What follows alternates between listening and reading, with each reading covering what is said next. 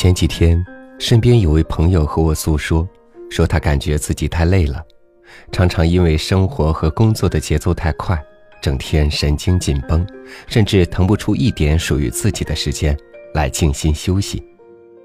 哪怕偶尔出去散心，心里也总装着那些琐事。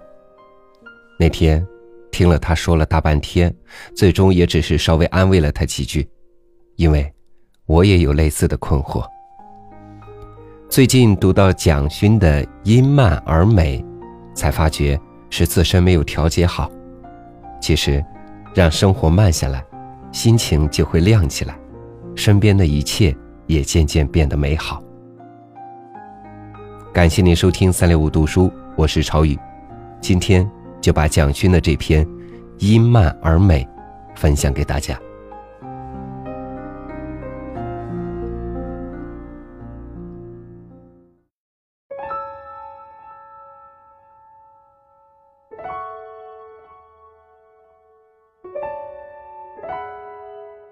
速度感是非常奇妙的事情。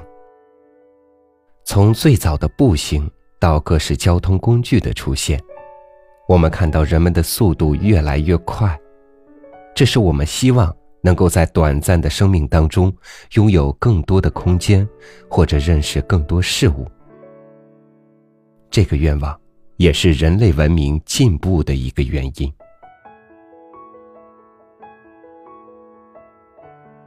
而慢了，就有美感了。美，是一种选择，甚至是一种放弃，而不是贪婪。当许多东西在你面前时，你要有一种教养，知道自己应该选择其中的哪几项就好了。住，也是一样。我们看到很多人的家具摆饰非常昂贵，堆到家里几乎没有空间。其实，可能少才会变成一种美。心灵上真正的荒凉，来自太多的快感。就是你不断的在口味上刺激自己吃到饱，在衣物上满足。或者在居住条件上买更昂贵的房子，不断的投资赚钱。其实，这种爽的感觉未必是美感，而是快感。有时候，美感反而是在大家都快的时候，你慢了下来。你不妨给自己一个机会，在不那么匆匆忙忙的赶去上班或者上学的时候，去体会不同的速度感。譬如说步行，譬如说骑脚踏车。有时候，觉得在我自己所居住的城市里，提到步行或骑脚踏车，好像变成非常奢侈的事情。当今天要慢下来的时候，你遭遇到两种困难。一个困难是，在外在客观交通的设计上，没有提供慢下来的可能。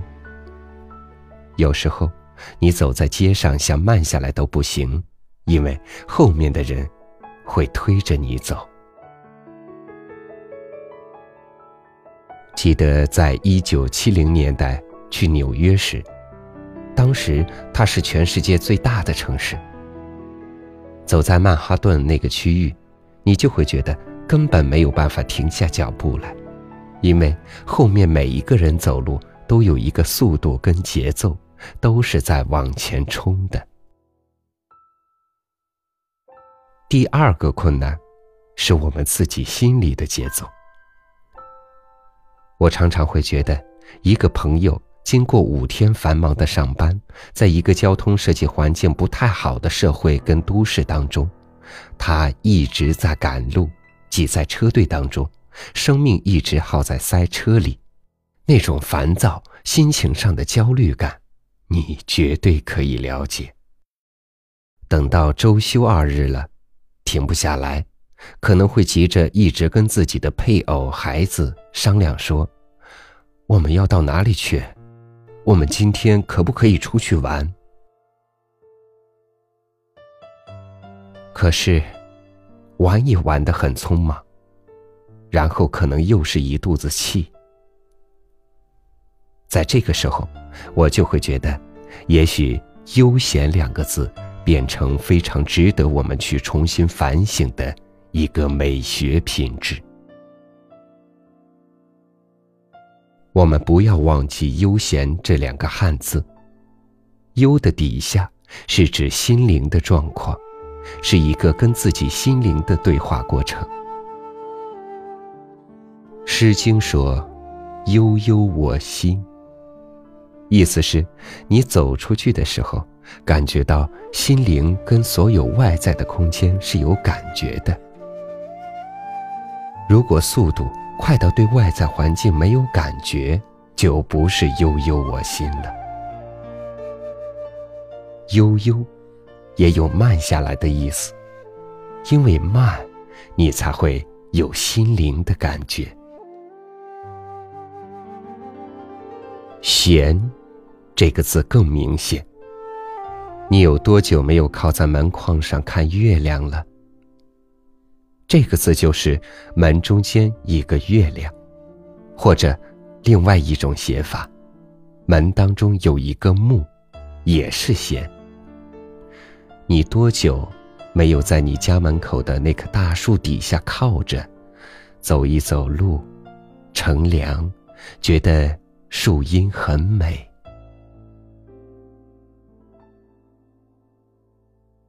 悠闲两个字都在提醒我们，不一定要跑得很远，可能就在你家门口就能有所感受。但重要的是心境上的悠闲。悠闲是先把自己心灵上的急躁感、焦虑感，能够转换成比较缓慢的节奏。在我们把自己行动的速度放慢之后，会有不同的感受从心底生出来。你有没有想过，当车子开得飞快，在高速公路上笔直的从 A 点抵达 B 点时，当中错过了生命中多少丰富的事情？我常常跟很多朋友说。其实，人的一生最长的 A 点到 B 点，就是从诞生到死亡。如果从诞生到死亡是一条笔直的高速公路，那么我宁可慢慢的通过，或者甚至放弃高速公路，我去走省道或迂回的山路。这样是不是可以看到更多的风景？我的生命。可以拉到更长的距离。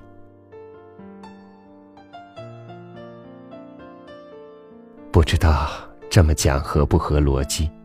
就是 A 点到 B 点是一个最快的距离，也是最快的速度。我们以为大家一定得选择这条路，可是其实并不一定。在每一个过程当中，都有你生命应该停下来浏览。欣赏、感受的事物，所以，先进的工业革命国家才会在城市里特别设计出人行步道，来提醒我们、鼓励我们，或者建议我们：你可以有车子，可是你也可以不开车子。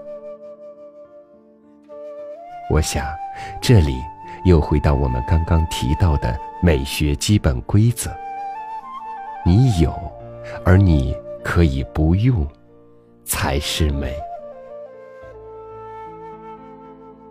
我们不要变成物质的奴隶。譬如，我可以吃得多，可是我也可以吃得少。我有很多机会去吃驼峰、熊掌这种奇怪的食物。可是，我也可以选择去吃山苏刚刚冒出来的嫩芽，或者春天刚发出来的春笋。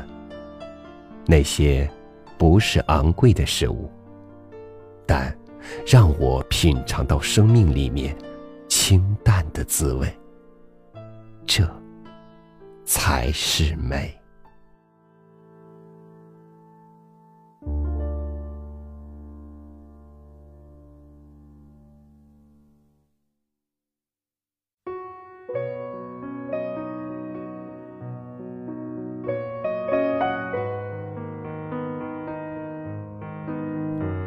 蒋勋的美文因慢而美，分享给大家，希望你能喜欢。如果你想听到更多我们的节目，或者看到更好的文章，欢迎你关注我们的微信公众号“三六五读书”。以上就是今天的节目，咱们明天再见。